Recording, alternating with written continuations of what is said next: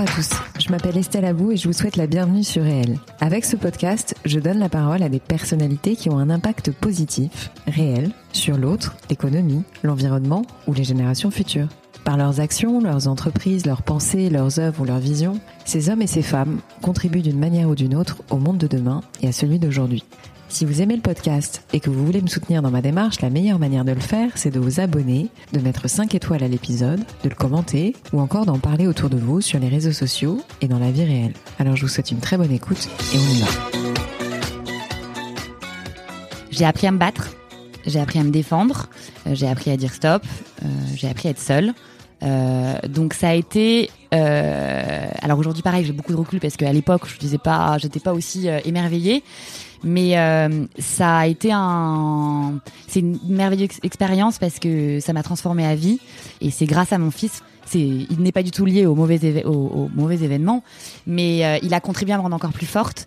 Et en fait, on se rend compte qu'avec de l'amour, avec le partage et avec l'envie en fait de faire évoluer les choses ou les gens ou nos enfants positivement, ça donne des ailes. Voilà ce que ça m'a appris. Et donc c'est merveilleux et en même temps c'est un boulot de dingue. Alerte modèle inspirant et réaliste pour la saison 3 de Réel. Avec option nez bouché, je précise, désolé, mais je pouvais plus attendre. Avec mon invité, on s'est rencontrés grâce au podcast et sur les réseaux sociaux, parce qu'en fait j'adore ce qu'elle fabrique. Donc je l'ai tout de suite contactée. Ce qu'elle fabrique au sens propre du terme, parce qu'elle a une marque, une marque géniale, éthique et durable, qui s'appelle Loose Collection. J'adore ce qu'elle incarne, j'adore ce qu'elle diffuse, autant avec sa marque qu'avec sa personnalité. Vous allez vous en rendre compte, c'est une femme solide, ténace, joyeuse, et elle m'a beaucoup aidé. J'espère sincèrement que ce sera la même chose pour vous. Elle m'a beaucoup aidé pourquoi? Parce qu'en fait, elle a un discours hyper franc et réel sur le fameux couteau suisse dont on nous parle tout le temps, qui combine femme, française, entrepreneuse et maman. Avec elle, on a parlé bien entendu de Loose Collection. Donc ça se prononce Loose, mais ça s'écrit Luz, hein, je précise, j'ai fait l'erreur. Ça s'écrit Luz, L-U-Z Collection. Donc on a parlé de sa marque, d'entrepreneuriat sans lever de fonds pendant 10 ans, record quand même, de difficultés et de joies qui vont avec, de désarroi sentimental, de nos périodes de renouveau, de l'importance de se réinventer sans se renier et de ce que la France a de plus beau. Petite précision avant de lancer l'épisode, on l'a enregistré avant l'été, donc dedans on a glissé au cadeau de rentrée un code promo. C'est tout simplement Air Podcast. Donc Air Podcast tout attaché, vous allez avoir une réduction si vous allez acheter quelque chose sur Loose Collection. Je suis certaine que vous allez craquer pour un truc. Voilà, donc ça c'était le cadeau de rentrée et maintenant, j'arrête de parler et je laisse la parole à la génialissime Claire Mougenot, fondatrice de la marque engagée et durable Loose Collection. Claire, merci beaucoup d'avoir accepté mon invitation dans mon podcast. Je suis ravie parce que j'ai beaucoup d'admiration pour ce que tu fais, enfin ce que vous faites, parce que tu as quand même euh, une petite équipe avec toi, à savoir Luz Collection. Alors on dit loose. En Luz, excuse-moi. C'est pas grave, c'est lumière en Je vais espagnol. reprendre. On dit Luz, euh, donc... euh, Ouais, mais tu vois, je sais pas pourquoi j'ai envie de dire Luz. Non, parce que c'est un genre de luz. ouais. Et en fait, tout le monde dit luz, mais on s'en est rendu compte bien après. Ça fait partie de toutes les choses. Quand tu montes une marque et, et une entreprise, après, tu te rends compte qu'il y a des trucs qui, qui sont, qui sont un peu des couacs, mais bon, voilà, c'est comme ça. Donc Luz Collection. donc ça veut dire quoi? Lumière en espagnol. Donc j'ai repéré ta marque sur les réseaux parce vrai. que je ne te connaissais pas euh, avant, je ne t'ai pas vu avant, tu vois, alors que pourtant tu as, une boutique qui est pas très loin de chez moi. Mais je t'ai repéré sur les réseaux parce que je suis concernée par l'éthique euh, ou en tout cas la mode euh, durable et c'est ton cas. Bon, en tout cas, je vais te laisser la parole pour te présenter, déjà toi personnellement et professionnellement, et ensuite nous parler euh, forcément de ta marque euh, puisqu'on est là pour ça. Eh ben écoute euh, Estelle, merci de me euh, merci de m'interviewer. Je suis ravie. Euh, moi, je t'ai connue via tes podcasts et j'ai tout de suite été enchantée par ta douce voix, mais vraiment. Qui me berçait et, et vraiment et j'ai écouté beaucoup de tes interviews donc c'est un honneur pour moi d'être l'interviewée. C'est gentil. Merci beaucoup. Donc voilà, alors me présenter, bon c'est toujours l'exercice le plus difficile mais il faut quand même le faire. Euh, donc je m'appelle Claire Mougenot, j'ai 34 ans, je suis maman d'un petit prince, Mhm. euh, Roman qui a 4 ans. Euh, j'ai tout de suite sorti d'études monté ma boîte, donc Loose Collection. Euh, Loose effectivement qui veut dire lumière. Alors pour deux raisons, on a choisi ce nom. Un, parce qu'on a tous une lumière au bout, enfin dans nos vies, enfin Mhm. on en a plusieurs, Mhm. et que c'est toujours important effectivement euh, de l'avoir ou de savoir qu'un jour on va l'avoir. Donc moi c'est très important. Euh, j'ai été éduquée euh, dans une famille, euh, notamment par une grand-mère paternelle très mystique, Mhm. euh, pour ne pas dire plus. Euh, et donc la notion euh, de lumière pour moi a beaucoup de, de, de résonance. Mhm. Euh, donc c'était important. Et le deuxième aspect, c'est que j'ai vécu pendant six ans en Amérique latine, Mhm. en Argentine, à Buenos Aires. Euh, c'est un pays qui m'a totalement transformée. Euh, moi, à la base, je suis une Parisienne 100%. Euh, j'ai fait mes études entre Sergent-de-Passy, La Tour, euh, pour ceux qui connaissent le 16e. Heureusement, mes parents, euh, qui ont toujours voulu qu'on soit des enfants assez euh, ouverts, nous ont beaucoup fait voyager. Donc j'avais toujours le, le, le- voyage et l'ouverture. Euh, quoi tes parents? Euh, mon, mon père est un entrepreneur. Il a euh, monté une, une entreprise de capital investissement qui s'appelle Argos Soditic. Mhm. Euh, et ma mère est décoratrice d'intérieur. Ok. Euh, en tout cas, dans toute euh, la lignée paternelle, nous sommes entrepreneurs euh, depuis toujours. D'accord. Donc voilà. Et donc je suis partie à 23 ans en Gapière. Donc j'ai fait une prépa et une école de commerce, euh, En l'EDEC. Ouais, en Gapière, c'est euh, enfin c'est l'année de c'est stage. césure Ouais, exactement, l'année césure, exactement. Ok. Euh, et donc je suis arrivée un peu par hasard à Buenos Aires, Mhm. euh, en stage dans une entreprise euh, de commerce équitable euh, et de produits bio alimentaires. Alors, c'était en 2008, donc autant te dire qu'en 2008, euh, le bio et l'équitable, euh, il y avait Max Havelaar euh, et c'est tout. Et donc voilà, donc quand j'ai annoncé ça à mon père, il m'a fait un peu les gros yeux en me disant ah non, tu vas pas terminer chez Greenpeace. Finalement, il a appelé un de ses copains pour lui parler de la boîte qui habite à Buenos Aires, qui lui a dit ah bah écoute, j'ai investi dans cette boîte, ça cartonne. Mhm. Donc là, tout de suite, effectivement, ça l'a un peu rassuré. Et donc, pour ces deux aspects, Buenos Aires a littéralement changé ma vie. Euh, un, elle m'a montré effectivement euh, qu'il y a plein d'autres choses que l'univers parisien ou français qu'on Mhm. connaît. Euh, les Argentins, c'est des, c'est, c'est des gens absolument fabuleux qui sont habitués aux crises Pareil. économiques, euh, qui ont vécu sous, qui ont vécu sous la dictature. Sur, enfin, donc c'est vraiment des gens euh, qui s'adaptent, qui se réinventent tout le temps. Euh, un jour, ils se sont retrouvés, euh, les banques euh, avaient vidé leurs comptes, donc euh, ils ont aussi une notion euh, du renouvellement euh, et de comment on se réinvente constamment. Euh, et il n'y a pas d'âge pour se Mhm. réinventer, qui est absolument fascinante. Ils sont extrêmement mystiques, très proches de la nature, très proches de, de Dieu. Mhm. Euh, L'Argentin, un Argentin, quand tu le quittes, il te dit que Dieu te protège Mhm. avec un grand sourire, donc c'est un côté hyper chaleureux. Euh, et puis euh, j'ai effectivement, je suis plongée, enfin je me suis plongée dans l'écologie, Mhm. la vraie réalité de qu'est-ce que c'est, euh, qu'est-ce que c'est que vraiment la problématique de l'écologie. Euh, j'ai passé six mois à essayer de convaincre les agriculteurs euh, de passer de l'agriculture conventionnelle euh, sous Monsanto littéralement, parce que l'Amérique latine est euh, il n'y a que Monsanto euh, qui dirige les agriculteurs, encore encore plus qu'en Europe. Euh, et, et leur expliquer euh, l'importance de, de, de revenir au, au traditionnel et, au- et donc au bio. Enfin, et, et, et en fait, je me suis retrouvée face à des problématiques euh, terribles, euh, économiques. euh, Mhm. euh, il faut laisser les terres se reposer entre 8 et 12 mois. Euh, ils t'expliquent qu'ils vont pas avoir de, de revenus pendant ces 8 et 12 mois et donc ils ne peuvent pas. Euh, et sans parler de euh, les communautés euh, qui sont qui vivent près des zones où il y a beaucoup de pesticides. Euh, Il y a des enfants qui sont euh, mal formés, il y a des maladies. Enfin, c'est une réalité vraiment atroce. Donc ça m'a euh, pris de plein fouet. Euh, et donc on a appelé la marque Luz pour toutes ces raisons-là. Pour la lumière. Euh, pour, ce voilà pour la lumière et pour ce lien que j'ai avec l'Amérique latine, euh, pour cette envie de renouveau et, euh, et voilà. Et donc, euh, donc à cette époque, tu as euh, 24, 23 23 euh, non à cette époque ouais à cette époque j'ai 23 exactement. J'ai 23 je travaille pendant un an et demi pour cette entreprise. D'abord en stage puis ensuite euh, je suis embauchée. Ouais.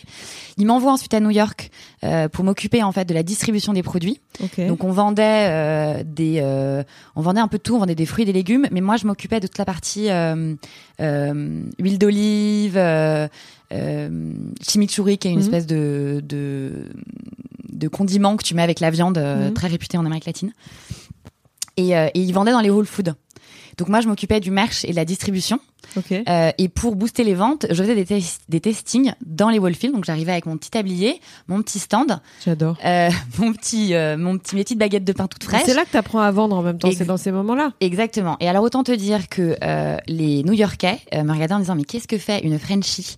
Euh, en train de nous vendre des produits organiques and fair trade euh, coming from Argentina euh, à New York. Enfin vraiment ils étaient. Alors en plus moi je leur faisais des grands sourires parce que j'ai je bosse moi depuis que j'ai 15 ans donc j'ai toujours fait hôtesse, babysitter. Enfin, j'ai toujours fait plein de petits boulots. J'adore ça.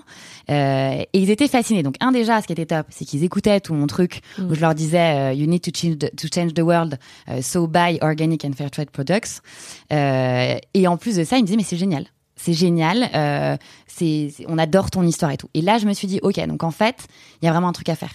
Mm. Euh, il faut faire, il faut s'engager sur des produits sympas, avec euh, un vrai ADN et un vrai engagement. Les mm. gens, je me suis dit, ça y est, c'est mon business plan, les gens vont mm. acheter. Et j'ai trouvé ça incroyable. Et donc là, je me suis dit, ça y est, je lance une marque éthique.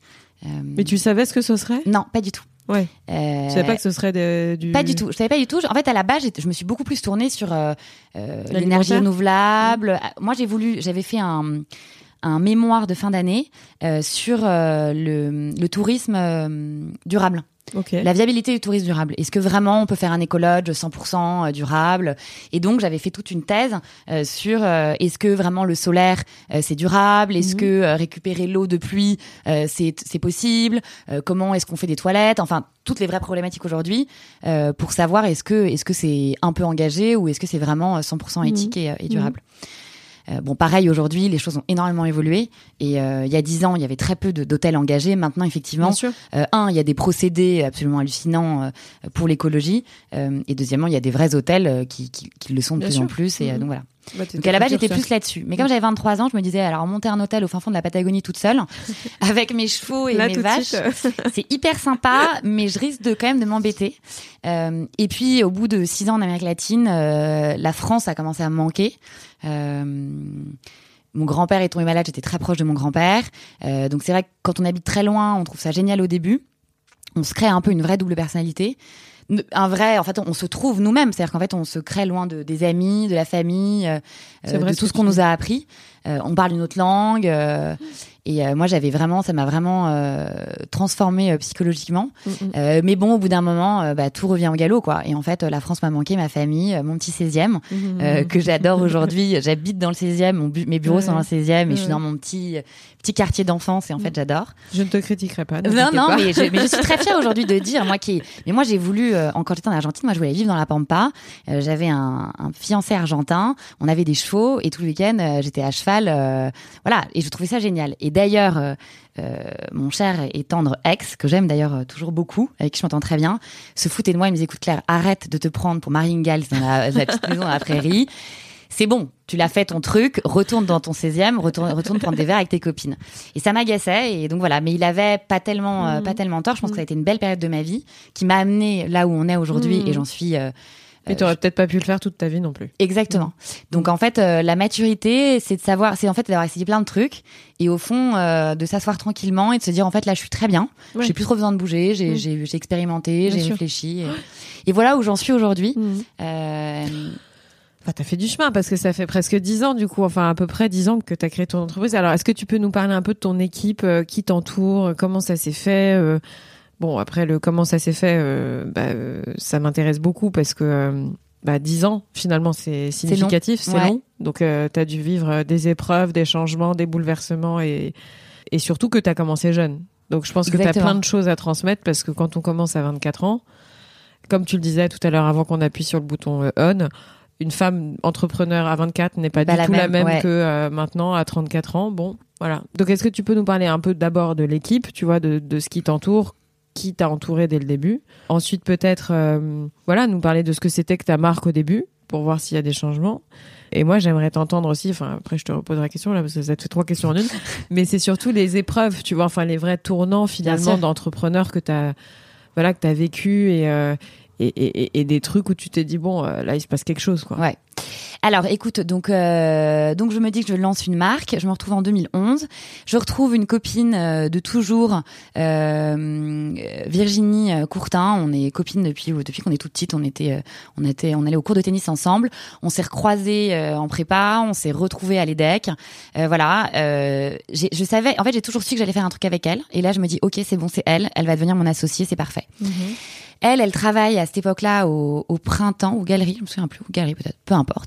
Euh, et elle me dit, écoute Claire, ok, banco, euh, j'ai envie de monter mon truc. Je risque un jour de retourner. Elle, elle, a, elle appartient à un grand groupe. euh, familiale. Je risque un jour d'y retourner. J'aimerais vraiment monter mon truc parce que elle aussi, elle a l'entrepreneuriat dans le sang. Euh, J'ai adoré cette, cette manière. C'est aussi d'ailleurs aussi pour ça que j'aime beaucoup Virginie et que je enfin que je, enfin j'ai beaucoup d'affection pour elle. Euh, et donc elle me dit je veux qu'on monte un truc montons une marque de maillot de bain. Et là je dis écoute franchement une marque de maillot de bain éthique engagée ça me paraît euh, ça me paraît beaucoup trop ambitieux. Et elle me dit mais si si, tu vas voir, ça va être canon machin. Et donc là, on est parti, euh, business plan. Je cherche dans toute l'Amérique latine des centres de production. Je te raconte pas la galère. Donc Il pour toi, c'était obligatoire que tu fabriques en, en Amérique Bah, latine moi j'habitais là-bas. Donc en fait l'idée Physiquement, t'étais encore là-bas. Ouais. Physiquement, j'étais là-bas. Et puis, en Europe, il n'y avait pas grand-chose. Mm. Euh, L'Amérique latine était déjà un peu développée, notamment en coton bio. Euh, mais il n'y avait pas grand-chose, en fait, sur le marché. Euh, on voulait pas travailler avec la Chine, c'était hors de question. Mm. Euh, et l'idée, c'est que je vendais, je m'occupais de la production. Nous allions devenir mondialement connus en 6 à 18, à 18 mois. Donc, on allait beaucoup vendre aux États-Unis. Et donc, l'Amérique latine étant en face des États-Unis, euh, le BP était parfait. Voilà, donc ça on lance ça. Euh, alors c'est tout de suite les copines adorent, on fait des petites ventes privées. Euh, le bon marché nous fait confiance. Euh, on lance notre première collection en 2013, ils nous ils nous prennent en exclu. Euh, donc là pour le coup c'est la première grosse victoire. Et là ça y est on se dit ça y est à nous euh, des bureaux de 150 mètres carrés, euh, le salaire de euh, d'une grande euh, d'une grande euh, dirigeante d'entreprise. C'est bon, putain, c'était hyper facile, génial. Bon, ce qu'on n'a pas compris, c'est que c'est sympa d'avoir un contrat avec le bon marché, mais ça fait pas tourner une boîte. Non, ça et puis faut pas beaucoup d'argent. voilà. Et puis, en fait, il faut qu'on ait plein de contrats. Il faut qu'on vende. En fait, on se rend compte que c'est pas parce qu'on a vendu à Paris qu'on vend dans le monde entier. Le digital encore, il n'est pas encore aussi développé qu'aujourd'hui. Euh, et donc voilà. Donc ça, c'est et la, première belle réussite et en même temps qui enfin, s'ensuit un peu une déception. On se dit, ok, le mois d'octobre arrive, j'ai que des maillots de bain à vendre. En mois d'octobre, les gens n'achètent pas de maillots de bain. Euh, et on se rend compte qu'en fait, aller se développer à l'étranger, ça coûte euh, beaucoup d'argent. Et surtout, on est hyper jeune. Et donc, on se rend compte qu'en fait, c'est vachement bien d'être jeune. Et ça, pour le coup, moi, je le recommande. Mais en fait, être jeune, ça a autant de qualités que de défauts quand on lance sa boîte. Tu Parce- précipites un peu. Ouais, et puis on croit que tout, le monde est à nous en fait. Le monde est à nous, donc c'est génial parce que les gens euh, se disent, euh, elle est top ton idée, tu lâches rien. euh. et en même temps, tu, tu comprends pas qu'une boîte c'est 360 degrés et que c'est pas que l'idée, c'est pas que la personnalité, c'est pas que la trésorerie, c'est pas que lever des fonds, pas lever des fonds. Enfin, en fait, c'est, c'est, c'est, on en parlait justement aussi tout à l'heure, c'est, c'est tout. Mm. Et aujourd'hui, effectivement, on en est arrivé dix ans après à comprendre que c'est tout. Il faut que je gère mon BP, il faut que je gère ma trésor, il faut que je gère mon équipe, euh, il faut que je gère mes clientes, il faut que je gère mon site. Enfin, je- il faut que je gère tout tout le temps. Euh, donc voilà, donc c'est Virginie qui, avec qui je crée. Euh, assez rapidement, elle, elle me dit ça y est, on, m'a- on m'appelle, on lui propose un super poste, hyper bien payé et tout. Je lui dis mais attends, fonce, on, on l'avait dit. À ce moment-là, ma sœur qui a euh, euh, qui sort d'études, elle a 23 ans, ouais. Moi à ce moment-là, je crois que j'en ai 25. Mhm. Non, parce qu'on a 5 ans d'écart, ça marche pas. Bon, en tout cas, elle est toute jeune, elle sort d'études. Et je me dis, tiens, avec qui je vais pouvoir faire ça? Et puis hop, je me dis, bah parfait, ma sœur Alix. Donc là, désespoir de mes parents qui se disent, oh là là, il y en a une, elle se lance dans sa boîte. Bon, Et elle est en train d'embarquer l'autre. et elle embarque l'autre, elles sont folles alliées. Je n'écoute, parce que c'est une grande partie de ma personnalité, je n'écoute jamais. Euh, surtout quand on me dit de ne pas faire quelque chose, euh, donc il vaut mieux me dire de le faire et c'est la meilleure manière que je ne le fasse Je pas. le connais, je suis pareil. Et, euh, et Alix est hyper convaincue. euh, et voilà. Et donc on- là, on s'embarque toutes les deux. Deuxième challenge, on est trop contente, on, on, beurre- on bosse entre sœurs, on est hyper proches, hyper complémentaires. On trouve ça génial. Et puis, bah pareil, au bout de six mois, on se dit, ouais, on va super, mais bon, comment on fait pour vendre à l'année, pour avoir un super chiffre? Il faut qu'on se paye. Enfin, toutes les réalités. Euh, et donc voilà, et donc en fait, l'une et l'autre réfléchit, re-réfléchit beaucoup à la stratégie, Euh, et on dit qu'on va faire moins. En fait, on change un peu notre manière de, de travailler. Euh, on se rend compte, on a pas mal de retours sur la matière. Donc on se rend compte qu'il faut qu'on fasse plus de matière, plus de produits, qu'on propose des collabs, qu'on ait plein de points de vente. Et donc là, on travaille de plus en plus comme des acharnés toutes les deux. Euh, et on a effectivement euh, trois ans de beaucoup de boulot. Euh, on a, on a toujours en fait tous les ans, on a, le- on a vraiment le, le- le fruit de nos efforts. Mais ça a mis trois ans euh, à vraiment commencer à se dire, euh, on est une marque euh, Mm, totalement établie. On a commencé à avoir des beaux contrats. Donc l'année dernière, c'était il y a deux ans, Consécration Victoria's Secret nous envoie un mail et nous dit, on veut faire une collab avec vous. Et là, on se dit, ok, donc là c'est Victoria's Secret, la référence number one du swim. Euh, ça y est, euh, c'est euh, c'est le Graal. Et comme à chaque fois quand tu as une boîte, à chaque fois tu as une merveilleuse réussite, tu crois que c'est le Graal, mais tu te rends compte que derrière le Graal, il y a toujours un truc qui pue. Il y a toujours un truc qui sent pas très bon. Alors, là, il y a un boulot de dingue. En plus de ça, euh, donc ça a, été une, ça, a, été une super collab, euh, mais ça a été un boulot de dingue. Euh, on devait euh, signer quatre collabs avec eux, finalement, il n'y en a qu'une. Donc, c'est pas la même chose de faire quatre collabs avec Victoria's Secret que d'en faire une. C'est nous qui avons avancé tous les financements parce que Victoria's Secret te paye à 45 jours. Donc, pour une petite boîte comme nous, enfin, pour une boîte moyenne comme nous, c'est tu alignes 150 000 euros euh, et c'est tout ce qui brille n'est pas de l'or. Voilà, donc euh, donc voilà, donc en gros, euh, en gros, à chaque fois qu'on a eu des, des, des grosses consécrations, euh, voilà, on s'est on s'est rendu compte, euh, ce qui nous amène d'ailleurs aujourd'hui à se rendre compte que le plus important, c'est qu'on ait bien les pieds sur terre ancrés, qu'on maintenant on a une vision à 360 de nos responsabilités et de tout ce que ça mmh. implique et que les gros gros projets parfois sont les plus périlleux et ceux qui nous mettent les plus en danger d'ailleurs. Donc voilà, donc mon équipe d'abord à la base c'est Virginie, ensuite c'est ma sœur, elle est toujours là, mmh. on bosse trop bien ensemble, on est complètement complémentaires, on a cinq ans d'écart, euh, on se dispute jamais parce que souvent on pose la question ah c'est pas trop dur de travailler avec sa sœur, c'est un bonheur.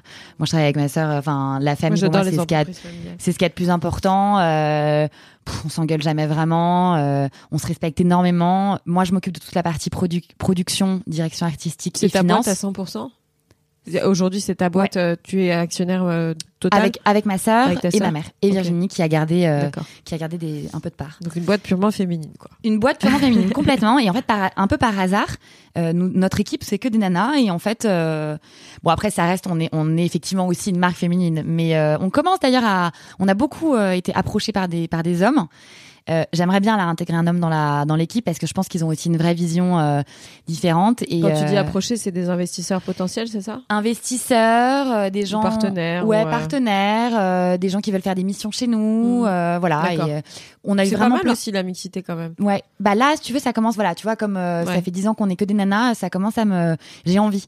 Et puis j'ai rencontré plein de gens avec qui on a on a envisagé de faire des projets. Et ça m'a plu, en fait. Les projets ne se sont pas faits pour des raisons X ou Y et peu importe.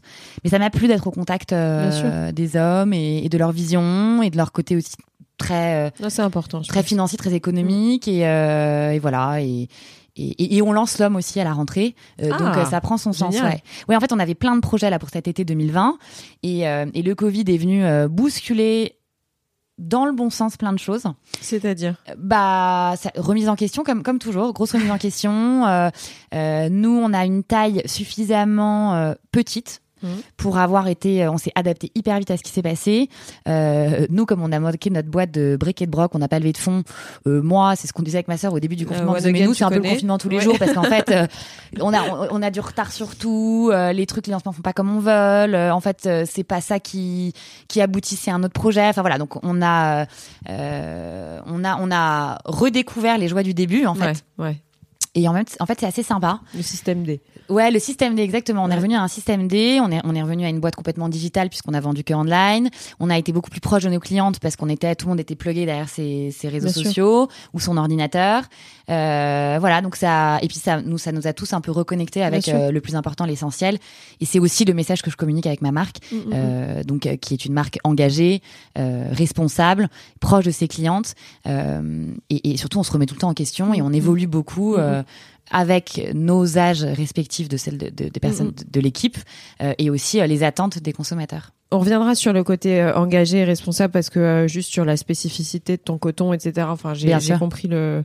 On va peut-être pas rentrer dans des détails hyper techniques, mais bon, on sait que c'est ça le centre quand même de ton de ton activité. Enfin, le core business, c'est quand même euh, l'éthique euh, au cœur et un coton euh, très particulier. En sachant que même le recycler, on en parlera tout à l'heure. Mais bon, excuse-moi, je, je, je, reviendrai dessus. Non, ce que je voulais te demander, qu'est-ce que t'aurais C'est vachement compliqué comme question. En tout cas, la réponse, elle est pas évidente, je crois. Qu'est-ce que t'aurais fait différemment si t'avais pas fait d'école de commerce? Tu me poses une colle. je sais, c'est pas évident, mais parce qu'en fait, je me rends compte qu'il y a. Ouais, alors je n'ai rien. C'est horrible parce que je sais pas. Je, n'ai rien appris en école de commerce. Ouais. Non, mais je, tu sais, je crois que tout le monde dit ça. Alors, je, je, je trouve, euh, j'ai adoré euh, les decks, le corps professoral, enfin, le réseau que j'ai aujourd'hui. Bien sûr. Tous mes potes sont entrepreneurs. On a, on se, on se regarde, on se check, on se parle sur LinkedIn, c'est génial. J'ai tout appris sur le tard. Mais ça, c'est le côté aussi, euh, je me suis lancée à 23 ans. Euh, donc, je me suis lancée à 23 ans, donc j'avais des toiles dans les yeux, une énergie de ma boule. J'en ai toujours encore un peu aujourd'hui. Ah bah oui, je le confirme. mais, mais, c'est différent. C'est différent parce que je suis beaucoup plus raisonnée, ça se voit pas, mais quand même. Euh, et, euh, et j'ai tout appris sur le tard. J'ai la compta, la, les, les, les, finances, la créage. Je, moi maintenant j'ai une marque de fringues, je ne connaissais rien au stylisme, modélisme, euh, euh, gestion du vêtement, enfin tout ça, euh, voilà. Et, et, en même temps j'avais l'impression de tout savoir. Ça qui est drôle. Quand tu fais une école de commerce, tu sors de là, tu te sens un peu invincible parce que t'as fait, en fait t'as checké mm. ce que ce qu'il fallait faire mm. pour avoir un passeport pour la vie. Mm, Toujours est-il que le fait d'en avoir fait une, c'est comme un espèce, c'est une énorme sécurité pour moi. Et, et c'est vrai que quand on le dit, bah, ça rassure les gens.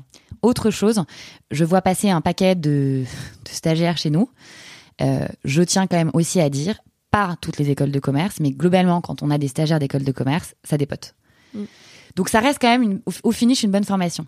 Euh, après, ce qui est vrai, c'est que moi j'ai eu un vrai gap entre la prépa où ça a été pour moi un puits de connaissances euh, hallucinant. J'ai adoré la, philo, l'économie, les mm. maths, et puis t'en prends plein.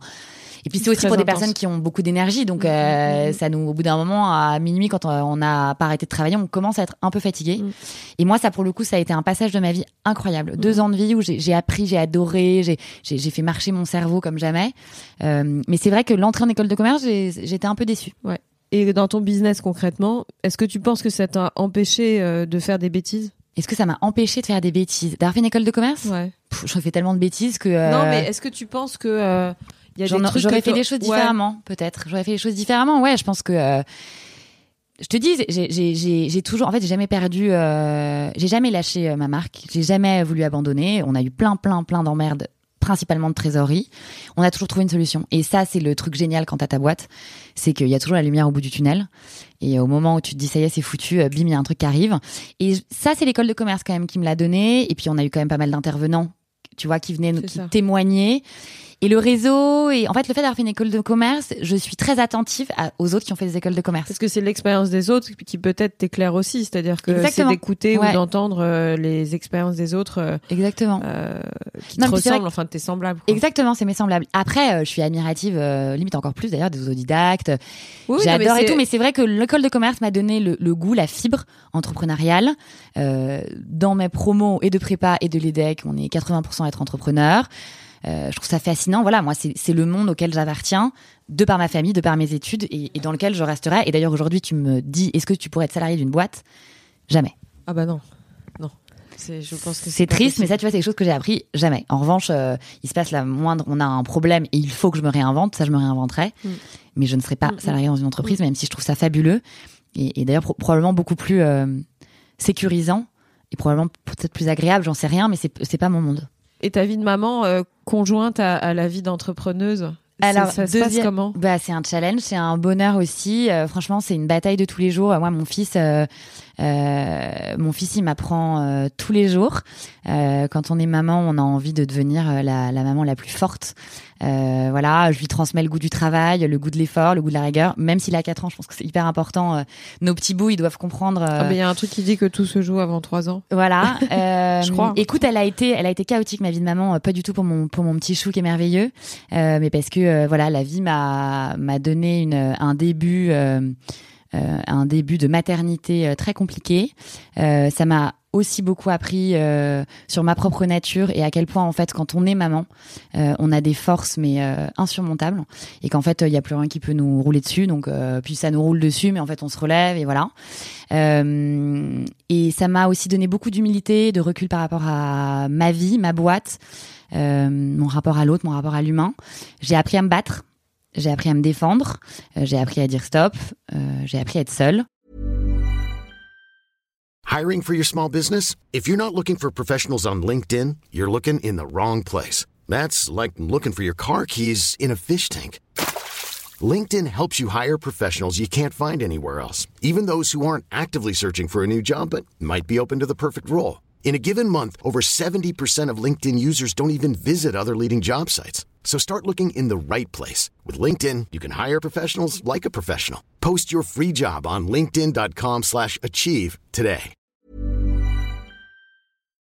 Euh, donc ça a été Euh, alors aujourd'hui, pareil, j'ai beaucoup de recul parce qu'à l'époque, je disais pas, j'étais pas aussi euh, émerveillée, mais ça a été un, c'est une merveilleuse expérience parce que ça m'a transformée à vie et, c'est grâce à mon fils. Enfin, c'est, il n'est pas du tout lié au mauvais, éve- au, au mauvais événement, mais il a contribué à me rendre encore plus forte. Et en fait, on se rend compte qu'avec de l'amour, avec le partage et avec l'envie en fait de faire évoluer les, choses ou les gens ou nos enfants positivement, ça donne des ailes. Voilà ce que ça m'a appris. Donc Et en donc- fait, ouais. Et donc c'est merveilleux et en même temps c'est un boulot de dingue, mais c'est le plus beau métier du monde. Mhm. Euh, et, euh, et donc voilà, et donc entre entrepreneuse et être maman, c'est double euh, double boulot, mais c'est génial quoi. Mais l'un en- alimente l'autre en fait, c'est ça que tu veux dire exactement, Mm. exactement. Et aujourd'hui, une des choses que je souhaite le plus, c'est que mon fils soit fier de moi euh, quand il sera plus grand et qu'il se dise ok, ma mère c'est une battante. Et euh, c'est tellement important de leur communiquer ça. Et, euh, et je voudrais que s'il doit se souvenir d'une seule chose, c'est vraiment ça que je suis une Mm. battante et que et que je fais aussi beaucoup les choses pour lui apprendre le bonheur et le plaisir de l'effort. Magnifique. Juste, on revient un tout petit peu sur euh, sur l'aspect justement euh, écologique. Est-ce que tu peux nous parler un peu plus? Donc, t'es parti au début sur un coton bio. Donc, tes, tes maillots concrètement étaient en coton. Donc, c'était un sentiment euh, qui, quand tu portes le maillot, t'as l'impression que tu portes un body et que c'est pas Exactement. un maillot parce que ça n'a pas la matière lycra qu'on peut connaître, etc.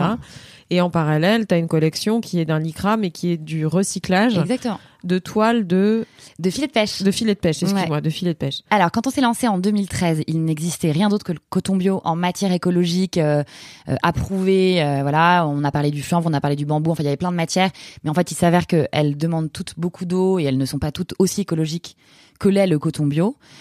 Euh, c'est une matière que moi j'affectionne particulièrement. Euh, nos maillots de bain, enfin les maillots de bain, il y a il y a très longtemps, étaient faits en coton bio. Il y a encore beaucoup de maillots de bain pour enfants, euh, en tout cas, notamment pour petites filles, hein, qui sont faits en Ouais. coton bio. Donc je trouvais que c'était un- ça avait du sens. On y a mis 7% d'élastane. C'est donc du lycra pour avoir quand même ce côté un peu gainant et élastique. Et ça a fait notre originalité, notre spécificité, qui a entraîné beaucoup de succès et des critiques. Euh, on nous a dit oui mais le coton bio super sympa mais ça sèche pas, ça tient pas bien. Donc on s'est beaucoup amélioré au fil du temps. Aujourd'hui euh, ils sèchent très bien, ils tiennent très bien.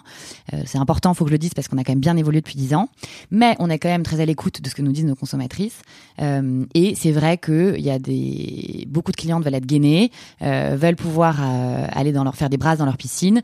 Moi je suis une grande sportive donc je fais beaucoup de, de kite.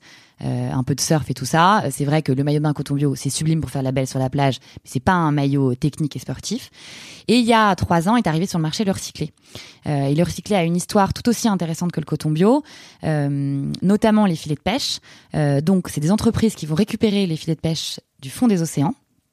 Les filets de pêche, ça représente 70% de la pollution marine. Les pêcheurs, c'est gigantesque. Donc, les pêcheurs les trouvent ou les jettent. Ça bousille les coraux et ça tue les espèces marines. Euh, et ça va se coller au fin fond des océans. Et donc voilà.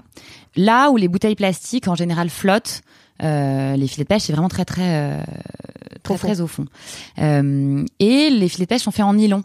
Donc les entreprises vont rec- récupérer ces filets de pêche, ils les refondent, enfin fondent, et avec cette matière, ils recréent du fil. Et ce fil crée la matière qu'on a aujourd'hui. Donc aujourd'hui, on a des maillots de bain qui s'apparentent 100% à du maillot de bain classique, celui que tout le monde connaît, Ouais. Mais vu. il est recyclé. Ok. Voilà. Ok. Donc on a aujourd'hui ces deux gammes qu'on qu'on a déclinées et dans le maillot de bain et dans le sport, parce qu'on a effectivement une gamme sport qui est en train d'énormément grandir. Et, et comme je te le disais tout à l'heure, on prend, on est très connu pour être une marque de maillot de bain, et aujourd'hui on prend un tournant euh, pour devenir une marque de sport et une référence. Euh, on veut d'ici euh, d'ici un an euh, être la référence numéro un de, de marque de sport euh, responsable, engagée. euh. Parce que t'as pas tant de concurrence que ça finalement. Alors sur le maillot de bain, euh, beaucoup de Oui, plus en sur le plus. sport. Sur le sport, engagé, pas trop. Mm. Euh, mais ça va venir et c'est tant mieux. Euh, nous aujourd'hui, on voit toutes les marques de maillot de bain Oui, qui s'engagent sur le même créneau que nous. Franchement, moi, ça me dérange pas du tout. Manière, moi, la concurrence ou euh, ne m'a jamais fait bénéfique. peur. Chacun évolue. Nous, on a notre ADN qui est à nous. Sur le sport, pas encore. Donc, effectivement, l'idée, c'est qu'on aille vite Mhm, mhm. euh, et qu'on on a plein de projets euh, top d'ailleurs pour la rentrée. Euh, on bosse, nous on a bossé comme des dingues pendant le confinement, là on bosse comme des dingues. On va aussi bosser pendant le mois d'août, Euh, mais c'est parce qu'on est hyper animé par ce, on passe nouveau projet, mais ce, on a eu le premier bébé, c'était le maillot de bain. Maintenant, je pense que c'est un peu plus acté qu'on est une marque écologique, on a deux types de matières. Là, le nouveau challenge de 2020, c'est euh, c'est le lancement du sport et le lancement de l'homme. Alors moi je tiens à signaler un truc parce que ça fait maintenant quand même 30 minutes qu'on se parle mais il y a un truc quand même incroyable, c'est que ça fait 10 ans que tu tiens sans fond. Ouais. C'est-à-dire que concrètement, t'as jamais levé de fonds. Jamais. Alors ça, pour moi, c'est un truc que j'adore Ouais. déjà euh, de base. Enfin, c'est gentil, ça me touche. Parce que... Non, mais vraiment parce que oui, mais il faut il faut essayer de le. Tu vois, le, c'est pour ça que je tiens à le signaler. Parce que euh, souvent, quand on entreprend, et quand je dis on, c'est la, la jeune génération qui sort d'école ou qui est de la mienne ou de la tienne, on se dit, bah, il faut que je lève des fonds en deux ans, euh, maximum. euh, faut que je laisse rentrer tout de suite un fonds. Ok. Moi, je suis de l'école justement euh, du non, euh, du non, de la non levée de fonds, euh, sauf nécessité extrême, une fois qu'il y a un modèle viable, etc. Mais pff, la question est bête, hein, mais comment tu fais pour ne pas lever d'argent en 10 ans, quoi? Franchement, je me le pose quand, quand on a des problèmes de trésor, c'est vraiment ce que je me dis. Je me dis, pourquoi j'ai pas levé il y a six mois? Je savais que dans six mois, ma trésorerie allait être plus compliquée. Voilà. Écoute, on se bat comme des dingues. Euh, on a un super réseau, Euh, donc on a fait, on a été aidé un peu par du love money à droite à gauche. Euh, on a fait des emprunts, euh, ma sœur et moi. Euh, on a mis des économies. Moi, j'ai mis pas mal d'économies dans ma boîte. Euh, voilà, c'est il y a des gens qui mettent, enfin tu vois, qui achètent un petit appart et qui font un emprunt. Bah moi, euh, mon investissement c'est ma boîte. Ça me paraît hyper cohérent euh, quand tu montes un truc et que tu y crois mordicus. Ouais, on a eu ouais, donc on a eu des emprunts et puis on on fonctionne. Enfin tu vois, Oui, la marque euh, marche. la marque fonctionne. Après, le problème, c'est qu'à chaque fois, on réinvestit. Et, et je te dis, donc parfois, quand je vais super bien, je dis, OK, c'est bon, lève pas. Et puis, quand je vois mes finances qui diminuent, je me dis, j'aurais dû lever. Là, j'aurais dû, là, celui que j'ai rencontré il y a six mois, on aurait dû signer, euh, machin. Et voilà, donc on, on, on- fait, euh, on fait euh, step by step. euh, on évolue énormément. euh, franchement, à chaque fois, on s'est débrouillé, on a trouvé une solution, on a eu une collab, on a eu euh, C'est ça, vous faites des gens qui nous ont énormément fait de collaborations. Ouais, on fait énormément de collaborations depuis deux ans. notamment a- avec Léonard que j'ai adoré. Exactement. Donc effectivement, on a eu Victoria's Secret. Euh, on avait déjà fait quelques petites collabs avec euh, la petite Mandigote, enfin des trucs assez sympas. Et là, effectivement, depuis deux ans, on, on fait des collabs avec euh, Clarence, Royal Monceau, euh, Léonard, qui Ouais. est un super carton, tout le monde nous en parle. Ouais. Et pour eux et pour nous, on est Ouais. tous les deux hyper euh, hyper contents. Euh, Avec une jeune femme aussi. Euh... Jodie la petite Frenchie, on travaille Ouais. beaucoup avec les influenceuses. Donc on avait lancé déjà une collaboration. y a- la- l'ancienne Miss France. euh, Ouais, Alexandra Rosenfeld. Voilà. On a lancé le surf. Ouais. Alexandra Cousteau, qui est la petite fille du commandant Cousteau. On a lancé une ligne en maillot de bain. Ça a été d'ailleurs, c'est avec elle qu'on a lancé la ligne recyclée. Mm, mm. Et avec qui on a beaucoup communiqué euh, sur euh, la pollution maritime autre que les bouteilles en plastique. Mm. Alors, bien évidemment, plus personne ne doit acheter le moindre truc euh, dans les océans. Mais il n'y a pas que les bouteilles plastiques. Les filets de pêche aussi, c'est dramatique. Euh, et d'ailleurs, maintenant, Et puis malheureusement. tout, on tout voit- court, quoi. Faut arrêter Ouais, non, de mettre des tout, trucs faut dans l'eau, Et alors là, là, je suis désolée parce que je vois. Alors, euh, c'est pas du tout pour faire de la promo, mais nous, on, on, on s'est, euh, on a fait des masques en coton bio. Euh, là, à la rentrée, si le Covid revient, je sais pas quand est-ce que l'épisode sort. N'achetez plus euh, ces masques euh, pharmaceutiques qu'on voit déjà euh, déversés dans les océans. Achetez les masques en coton bio ou en, Oui, en parce termes matière. de recyclage, c'est une cata. Non mais c'est ça, c'est une cata et puis les gens les jettent dans la rue, enfin on en voit là et donc Ouais. moi je suis catastrophée, je me dis mais attendez, on vient de se prendre un truc euh, dans la tronche, le message il est quand même clair. Euh, bon, si personne n'a d'autres moyens, bien évidemment, mettez les, mettez les masques le plus important, mais essayez de acheter, il y en a plein partout des maillots de des, des maillots de bain. Oui, des masques en masques. coton, Oui, c'est tellement plus durable, ça vous coûtera beaucoup moins cher, vous pouvez les nettoyer, euh, voilà. C'est vrai, Donc, j'en ai un et je le fais. Franchement, j'y ai pensé la semaine dernière en me disant ok donc on va peut-être se retrouver.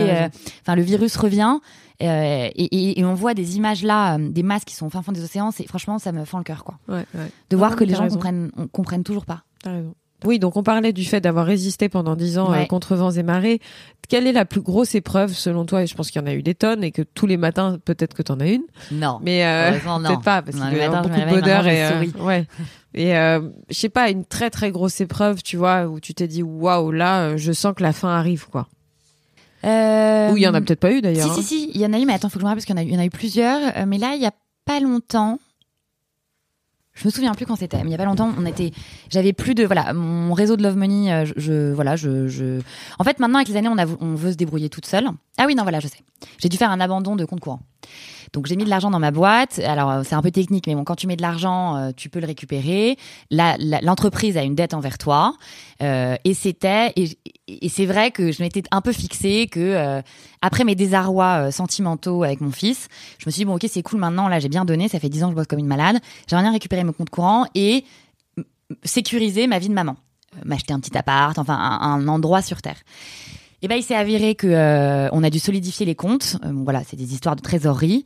Et j'ai dû abandonner mes comptes courants. Ça m'a, et ma sœur aussi, une partie, pas tout. Ça m'a fendu le cœur. Parce que abandonner les comptes courants, tu peux les récupérer et tout ça.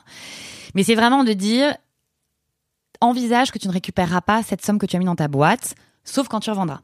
Alors qu'à la base, je pouvais la récupérer dès que dès qu'on vend bien, je me je me redonne cette somme d'argent qui est comme c'est comme une prime ou un bonus qui arrive en fait avant les bonus, euh, voilà. Et on a dû les abandonner, ça m'a fendu le cœur. Bon, en fait, c'est rien du tout, c'est de la paperasse comme d'habitude. Ça change rien parce que, enfin, je les récupérerai probablement beaucoup plus rapidement que je ne le crois. Mais ça a été comme un truc genre, je m'étais promis tout sauf ça. Et en fait, tu vois, comme tout dans la vie, euh, tu t'en fous en fait. Tu lâches le truc, tu dis mais c'est normal. Là, on a eu un petit passage euh, à un moment. C'est la vie de l'entrepreneuriat. On va remonter la pente et depuis, euh, on est en train, euh, franchement, j'ai l'impression que depuis qu'on l'a fait, on est plus légère. J'ai plus ça en tête et en fait, on, on, marche hyper bien. On a des hyper beaux contrats, on vend super bien. surtout au-delà de vendre, en fait, je suis hyper épanouie dans ce que je fais et, et ça m'a. C'était peut-être une bonne chose finalement. Exactement, en fait, ça m'a enlevé. Tu sais, en fait, j'ai moi ce que j'ai appris dans la vie, c'est que quand tu te délaisses de tous tes bagages, eh ben, t'es beaucoup plus léger. Ah bah quand t'as le dos au mur, oui. Et, euh, et en fait, je crois que la, le vrai bonheur réside dans ça. Il faut d'abord passer dans un bon long tunnel où tu apprends à te défaire de tout et de l'affect aussi. Euh, et, et, tu renais en fait ensuite. Alors, je pense que tu as mille vies d'ailleurs, donc euh, probablement il va arriver encore des trucs et je réapprendrai à renaître. Mais là, tu vois, genre toutes ces expériences sentimentales, professionnelles, économiques, le Covid, euh, machin, c'est vraiment, j'ai l'impression d'être dans une période de ma vie de renouveau, tu vois. Et, euh, et, et, et j'ai vachement envie de communiquer dessus, par oral, via ma marque, via mon équipe et en tant que maman. Mais il faut que tu le euh, fasses. Il faut que tu le fasses. Moi, je suis pour les mamans entrepreneuses. Je trouve ça fabuleux, tu vois. Donc, et, et je crois qu'on en parlait d'ailleurs, je crois avec Sarah, où on, se disait il nous faut des modèles, tu vois, parce que le truc c'est que euh, ça y est, la période où il fallait être un homme euh, pour diriger une boîte euh, ou ressembler à un homme pour diriger une boîte, j'ai l'impression qu'on parle de la préhistoire. Mais on manque encore, je trouve, tu vois, dans les médias de, de, de, ou pas que dans les médias d'ailleurs, hein, mais on manque un peu de modèles auquel, euh, je sais pas, la jeune génération, enfin celle qui est en dessous de nous, qui a 20 ans, ouais. peut. Euh... Tout à fait. Non, mais c'est pour ça que j'adore ton podcast. Moi, je trouve qu'il y a deux choses hyper importantes dans la vie. Il faut raconter sa vie. Euh... Alors, on peut, on va pas tout raconter, tout déballer, mais c'est hyper important de raconter les, les emmerdes, les couacs. Euh, quand on s'écoute les uns les autres, en fait, on se rend compte qu'on n'est pas seul. Il y a un critère d'authenticité. Quand on est femme entrepreneuse, on a des critères de dingue, d'exigence, de, euh, de CV, de ouais. rentabilité, de chiffre d'affaires. Enfin et, plein d'autres critères euh, très imposants. Euh, derrière une femme, il y a aussi, euh, Bien sûr. tu vois, il y a, il y a plein d'autres histoires. Il faut pas en avoir honte. Ouais. si les si les hommes aiment plus rouler des mécaniques, nous on a ce côté-là. Mm. et il y a aussi une vraie sororité entre nous, donc c'est hyper important mm. de dire aussi, voilà. Mm. Moi, j'ai écouté ton interview avec Pauline, je crois, ouais. qui, je crois, si je dis pas de bêtises, ne veut pas d'enfant. Pauline Lagneau. Ok. J'ai trouvé ça hallucinant, j'ai trouvé ça fascinant. J'ai, tu vois, j'ai limite envie. J'aurais dû d'ailleurs, j'ai limite envie de lui dire, mais c'est génial en fait aujourd'hui d'entendre une nana qui dit je n'en veux pas. Elle en aura peut-être, on n'en sait rien, mais mais qui l'affirme en fait et qui euh, là chez nous les baskets. On a des enfants quand on a envie. Euh, moi en l'occurrence j'en ai eu un par hasard. Euh, C'était pas voulu. Ça reste que c'est la plus belle chose de ma vie. Mais voilà donc en fait, enfin dans la vie rien ne se passe comme euh, et, et on fait ce qu'on veut quoi. Ouais, je suis d'accord. Qu'est-ce que tu donnerais comme conseil si demain tu avais euh, bon, tu travailles avec ta petite sœur mais elle a 5 ans de moins que toi mais euh, quel est le gros conseil que tu donnerais à à une entrepreneuse euh, ou un entrepreneur d'ailleurs qui se lance dans ton environnement? C'est très particulier parce que toi, tu es dans un environnement Ouais. particulier. Je te dirais pas, oui, tu peux me donner un conseil général ou, ou générique, mais parce que dans ton environnement, c'est quand même très particulier. L'intention est bonne et moi j'en ai vu beaucoup, tu vois, euh, justement qui disent on veut changer le monde, on veut faire ci, on veut faire ça, et puis bam, euh, qui s'effondrent au bout d'un an Ouais. ou qui se ou qui se démotivent ou qui continuent mais ne sont pas rentables. Ouais. Il y en a une tonne. Ouais, bien sûr, malheureusement. En plus, d'ailleurs, t'as raison. Dans l'écologie ou dans le mieux, euh, le mieux, euh, Le mieux vivre, le mieux être, ou le Exactement. mieux consommer. On est beaucoup à se casser la gueule, ça c'est sûr. Écoute, il faut. Le plus important, c'est que le modèle, il faut qu'il soit cohérent. Euh, le BP, on nous le bassine en école de commerce. Moi, j'ai grandi avec un, un père qui épluchait les business plans.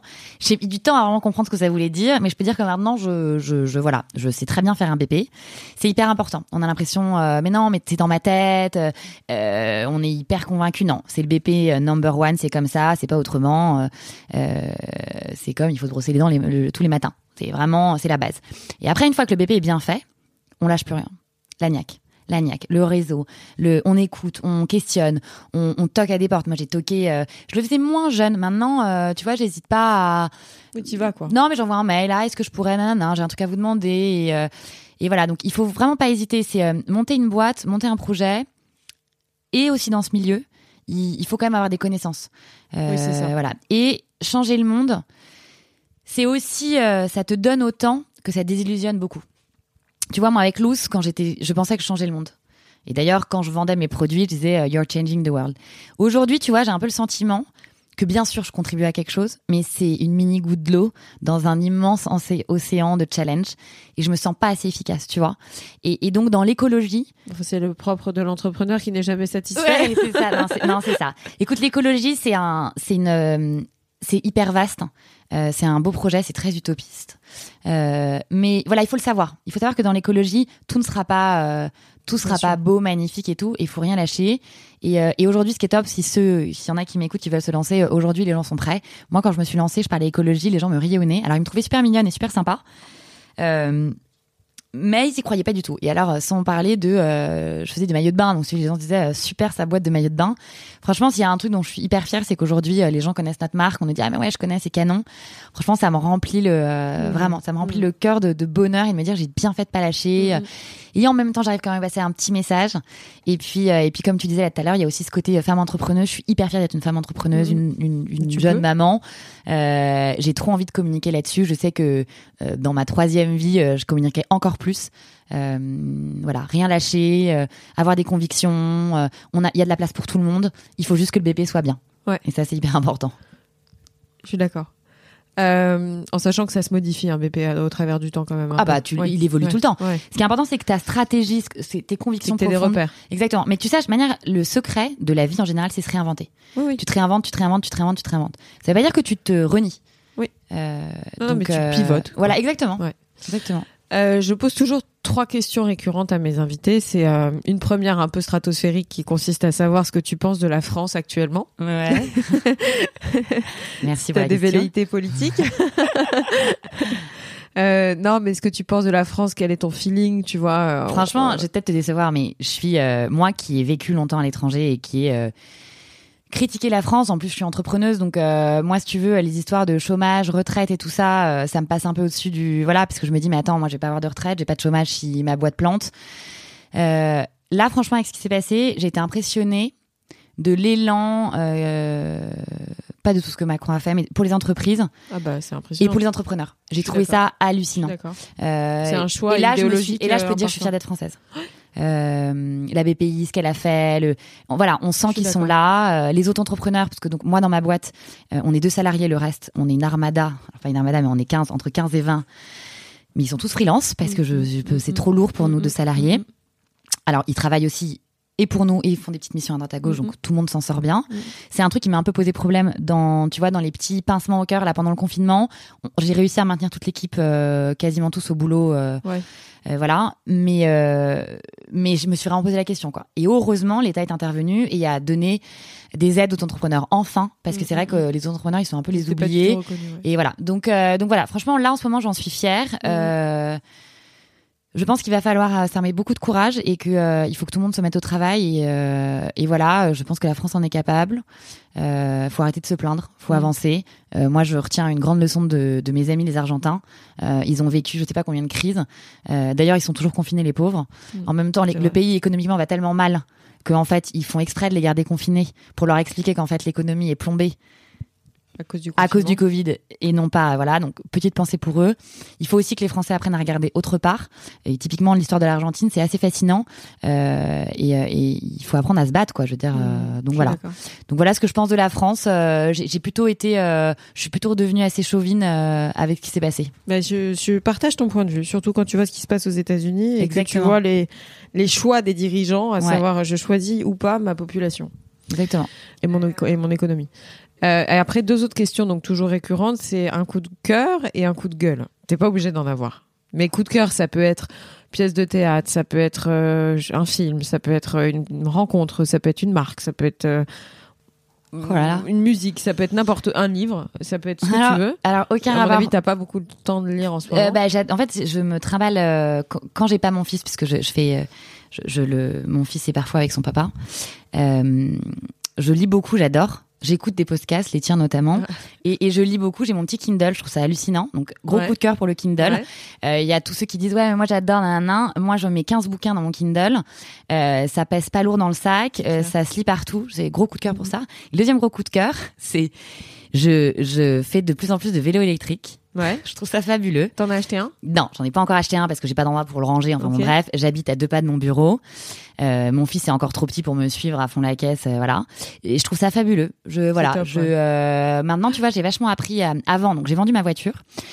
Je, je vais euh, on va voir ce qui se passe à la rentrée, mais j'ai le projet d'en acheter une soit hybride, soit électrique, parce que j'essaye effectivement à chaque fois euh, d'être de plus en plus engagée. Euh, et j'ai un gros coup de cœur sur le vélo électrique. Voilà, je trouve ça dingue euh, à Paris, à la campagne, à la- enfin partout. Et, euh, et je suis fascinée. Alors j'ai vu que quelqu'un qu'on connaît bien en a lancé un extrêmement cher. Moi, je ne suis pas pour les produits écologiques engagés, respectueux, trop chers. Je vois pas trop l'intérêt. Euh, mais il y en a plein effectivement qui sont assez euh, bon marché. Et l'État, encore une fois, te donne une prime à l'achat. Je trouve Mhm. ça fabuleux. Euh, on critique beaucoup ce qui se passe dans Paris. Ça fait 15 ans qu'on a expliqué que Paris allait devenir quasiment piéton, en tout cas le, le petit Paris. Ouais, on râle, mais en même temps, moi, euh, là, j'ai fait du scooter il y a deux jours. J'avais le visage rempli de pollution. Je me suis lavé trois fois. Ça pollue, c'est dégueulasse. Nos enfants respirent ça. Enfin, il faut que Paris redevienne euh, vert et euh, arrêtez avec vos bagnoles pour euh, pour faire 3 km. Prenez le métro, le vélo électrique, les trottinettes ou le bus. Ça pose des problèmes à des gens qui viennent de dehors, Oui. tu vois, pour rentrer dans Paris et pour des gens qui, qui vivent pas et qui doivent bosser Enfin, moi, dans Paris. connais mais, euh, beaucoup Ah oui, non, qui utilisent leur voiture pour un oui, pour un an. Oui, mais les- le gros, on va dire, de, de, de- Oui, de oui, la- bien sûr, bien sûr, enfin, on bien va sûr. pas partir sur Paris, Bien parce sûr, bien sinon sûr. on dort plus. Clair. Euh, non, c'était après, euh, et éventuellement un coup de gueule, si t'en as un. Coup de gueule, euh, bah les masques. Ouais. Les masques qui sont bazardés. Je te dis, j'ai vu ça il y a trois jours, je- ça m'a fendu le cœur. Ouais. Je, je me dis, mais attendez. Ouais. Je sais pas, genre, tu te demandes si peut-être qu'ils ont peut-être qu'ils ont plus les bouteilles plastiques. De manière moi tout ce qui est l'écologie. Alors moi je suis très euh, je suis on peut tous devenir écologique chaque jour un peu plus. Il y a des trucs débiles. Il y a des gens ils laissent encore l'eau couler quand ils se brossent les dents. Ceux qui m'écoutent et qui le font, s'il vous plaît, arrêtez. Arrêtez, arrêtez de éteignez le lavabo euh, quand, euh, quand quand vous vous brossez les dents. Euh, démaquillez-vous avec des cotons euh, lavables. C'est tout bête. Coton lavable? Ouais. Au lieu, bah tu sais les, c'est t'achètes une- un bout de tissu et tu te démaquilles avec ça et tu le mets ensuite. euh, tu peux l'utiliser une, deux, trois, Et C'est quatre quoi fois. comme tissu? Bah tu peux l'acheter en coton bio. euh, Il y en a partout dans tous les monopes. euh, Je savais pas. Là, tu m'as mais tu sais à la base, mais tu sais à la base, quand, on est, quand, euh, quand on est, quand les enfants étaient petits, on leur mettait des couches en coton. hein. T'as raison. Et tu l'avais. Alors, bon, là, c'est peut-être un peu plus, euh, tu vois, si j'ai un jour un deuxième enfant, je sais pas si je lui mettrais des, des couches en coton, mais bon. Ouais, j'avoue que franchement. euh, Ouais, mais bon, on, fait un paquet de choses. Euh, tu vois, il y a un truc qui me désole, autre coup de gueule, parce que en fait, j'en ai plein. hein. J'adore les sushis. Puis, à chaque fois que je commande, je vais chercher en bas. Ils me donnent euh, tous les emballages, la plastique et tout. Je te jure, ça me fend le cœur. On peut pas faire des boîtes. On arrive, ils nous mettent les sushis, on repart avec. Mm. Euh, tu vois, il y a plein de trucs, euh, il y a plein de trucs comme ça. Donc euh, non, tout ce qui est pas le, le manque d'effort total. Euh, des ah, gens qui de font semblant ouais. les gens qui font semblant de pas avoir compris que notre euh, notre planète est vraiment en danger, que c'est nos enfants qui vont payer euh, et que et que c'est déjà limite un peu trop tard. Après, moi, j'aime pas du tout être face à Alice, mais il y a tellement de petits gestes qu'on peut faire. Ouais, mais bon, après, c'est vrai que les petits gestes, enfin, je sais pas, moi, au travers de mes interviews, j'ai compris que les petits gestes, et quand j'interviewe des gens qui sont dans ce métier-là et qui, c'est non seulement du côté de la consommation, mais c'est aussi du côté de la, de la création, tu vois, enfin, de, de Bien sûr. l'industrie. C'est-à-dire que tu Ouais, non, peux mais t'as pas incriminer euh, autant euh, les consommateurs, parce qu'au bout d'un moment, les consommateurs, euh, finalement, ils font ce qu'on leur propose. Non, tu non, vois, mais ça t'as raison. Non, mais ça après, c'est vrai que les petits gestes peuvent compter. Moi, j'ai un peu le sentiment que tout le monde se dit, à juste titre, peut-être, ouais, enfin, finalement, c'est pas moi qui vais faire la diff. Ouais, bah justement, ça c'est la grosse erreur. Tu vois, c'est ce Mm. qui a été fascinant dans mon partenariat avec Alexandra Cousteau, donc qui est la petite fille du commandant. Elle nous a dit justement, moi je disais ouais, je suis un peu gênée, euh, vous vous changez le monde, moi je suis là avec ma marque de fringues et tout. Et elle m'a dit comme toi, elle m'a dit non mais attends, tu plaisantes ou quoi? Heureusement qu'il y a des gens comme toi et c'est c'est petit mais c'est déjà énorme. Et surtout elle me disait chaque geste compte. Oui, mais Chaque toi, tu as geste. une marque, tu vois ce que je veux dire. Donc, toi, tu te positionnes en tant qu'entrepreneur, tu offres un produit qui a euh, effectivement vocation à s'inscrire dans le monde de demain. Mais le type qui est au fin fond de sa banlieue, tu vois, genre qui se dit, bon, est-ce que vraiment j'ai un intérêt à trier mes bouteilles, à trier mon truc à... Non, mais je c'est le peux- principe de la masse. Un plus un plus un plus un plus un fait la mais masse. je sais, je sais très bien, tu vois. Mais après, c'est vrai que comme ça, je crois que la, la pédagogie, elle est pas encore forcément super bien euh, faite. Et bah tu vois, Voilà. t'en viens à euh, si un jour on revend loose, c'est pas d'ailleurs si un jour quand on aura revendu loose que c'est comme ça que ça va se passer. Euh, J'en Ah, suis moi, certaine. Ah bah non, mais tu vois, il faut avoir des objectifs. J'aurai une troisième vie et dans cette troisième vie, c'est ça. Enfin, tu vois, il y a notamment ça. Alors je sais pas où, quand, comment, sûrement pas en politique, mais il y a tellement de choses à faire et euh, et il y a ça en fait de de- de- d'aller convaincre encore plus. Tu as raison. on- T'as peut-être un, un- un parcours en politique, hein, tu Euh, sais. euh. ouais, je sais pas, franchement non. Non, vraiment ça, tu vois, c'est un truc qui me qui me Non, mais il y a plein de trucs à faire dans l'éducation. Moi, j'adore les enfants. C'est à eux en fait, c'est eux qui c'est à eux qu'il faut apprendre des Bien gestes sûr. euh, Bien sûr. et, et ils auront des, des automatismes que nous on n'a pas du tout eu. Éteindre clair. les lumières, éteindre, tu sais là les les doubles prises où on a la lumière rouge qui reste allumée, ne pas laisser les ordinateurs allumés. euh, on n'y est pas notre- encore, hein, malheureusement. non mais tu vois, mais Mm. en fait si tu leur apprends aux enfants, ils feront des. C'est pour ça bien. Mon fils, je te jure, tu, si tu veux, je t'enverrai une vidéo ensuite. Mm. Il parle de, de recyclage toute la journée, de pollution. Il sait que sa maman bosse un mais peu quand même, il la pas, la pomme ne tombe pas loin de l'arbre. Non mais je te mais attends mais je trouve ça génial. Et en plus un enfant de 4 ans qui t'explique ah non faut pas jeter par terre c'est de la pollution. Euh, C'est beau. mourir donc tu vois c'est tellement c'est mignon et, euh, et c'est par eux que ça passe tu vois Mm, mm. donc, euh, c'est hyper beau, important et, il faut euh, éduquons nos enfants surtout là-dessus Mm. peut-être que nous c'est trop tard mais nos non, enfants parce que tu vois, moi j'en apprends tous les jours. La preuve en est, tu vois, je, je essayer d'acheter du coton et d'arrêter de jeter mes, mes, mes, mes, mes ronds de coton dans la poubelle. Mais tu vois, il y a un truc, j'ai pas le temps parce que j'aimerais tellement pouvoir, via la marque, plus communiquer sur tous les trucs que je fais. Moi, chez moi, je lave tout au, au bicarbonate de soude et, ouais, mais, et au vinaigre, tout est au vinaigre au bicarbonate. C'est le truc le plus écologique. Créer une newsletter ou créer un, je sais non, pas, écrire un bouquin ou faire un truc, quoi. Il faut, Bah, euh, I need a bit more time, mais, euh, mais ouais. Ouais, Ouais, non, mais le temps, raison. En plus, non, t'as raison. Les personnes qui te disent j'ai pas le temps, c'est un truc que je déteste. Moi, j'ai toujours pensé que quand on veut trouver le temps, on le trouve. Ouais, non, non, mais t'as raison. Non, mais c'est que j'ai d'autres priorités euh, Oui, je comprends, je plus comprends. importantes que ça, mais on, on va y venir. Euh, l'équipe devait grandir. euh, enfin, D'ailleurs, l'équipe doit s'agrandir. Ça va peut-être un peu retarder avec le Covid, euh, voilà. Mais euh, et effectivement, je, je- moi, j'aime beaucoup sûr. déléguer de plus en plus. Et effectivement, comme tu viens de le dire, euh, de me de me focaliser sur les trucs qui me font vraiment plaisir et que Mhm. probablement je fais. euh, Mm, mm. On ne fait jamais aussi bien les choses quand on fait avec du cœur. Donc euh, voilà. Bah, il faut de la joie parce qu'en fait, sinon, tu fais tout comme une corvée, c'est dommage. Eh bien, tu as raison. Tu viens de me donner l'idée. je vais faire une newsletter de la rentrée. Ah, voilà, génial. en J'adore donner expliquant. des idées. Non mais c'est trop bien. Je vais faire un message à toutes mes consommatrices, euh, enfin clientes, je ne pas dire consommatrices, et je vais leur donner tous mes tips euh, engagés euh, et leur demander euh, de m'envoyer les leurs. Bah ouais. Hyper bien. Pour leur souhaiter une, euh, une bonne année pleine Tu de bonne une mention du podcast dans la newsletter. Exactement. Bah ouais, carrément. Non mais attends, euh, je sais pas quand est-ce qu'il sort, mais tu me le dis. De toute manière, on le mettra. On le mettra dans la newsletter, on le mettra sur les réseaux, euh, on communiquera bien évidemment sur toi. Euh, T'es adorable. on peut aussi, euh, celles qui seront pas encore parties en vacances, euh, je te je te donnerai un code promo pour les les Ah, c'est sympa. spécial, bah ouais, spécial qui qui qui t'écoute. Génial. Euh, bon, Génial. c'est comme ça aussi que Ouais. voilà qu'on crée Ouais. une nouvelle communauté. Et puis euh, et puis voilà. En tout cas, je te remercie de m'avoir accueilli. Mais Euh, merci à toi, Claire. Franchement, c'était un, un moment super sympa. T'as une personnalité incroyable. Je regrette que là, pour le coup, ce ne soit que audio, puisque t'es vraiment quelqu'un de vivant et euh, t'es une belle, euh, t'es une belle nana en plus. Donc euh, vraiment, euh, merci beaucoup. T'es rayonnante. Je te souhaite le meilleur, vraiment. Merci. Moi aussi, je te souhaite ça. Mais Et vends pas tout- trop vite non plus. Ouais, quoi. non, non, mais non, mais tu sais quand je parle, on a l'impression que je vais très vite, mais en fait, je suis très réfléchie et je te dis, le nombre d'emmerdes que j'ai eu dans ma vie m'ont appris à, à, à devenir beaucoup plus. euh, je sais pas si on dit précautionneuse, ça se dit précautionneuse? Ouais, euh, ouais. Tu vois, Ouais, je fais attention maintenant. Ouais, ouais. On dirait pas, mais je fais attention. Avant, je, je, je fonçais partout. Voilà. Maintenant, j'ai Et bah, bonne chance et bonne route pour la suite. Merci, toi aussi. euh, Bonne Merci continuation. Je suis sûre beaucoup. qu'on se recroisera. Ouais, ça marche. Merci beaucoup. Merci à toi. Avant de vous quitter, sachez que vous pouvez retrouver toutes les notes du podcast sur le site www.réel.fr. Si vous voulez réagir, me contacter ou me proposer des invités, n'hésitez surtout pas à m'écrire sur Instagram. J'espère sincèrement que cet épisode vous a plu et qu'il vous donnera envie de vous abonner pour recevoir les notifications. Alors je vous dis à très vite pour un prochain épisode.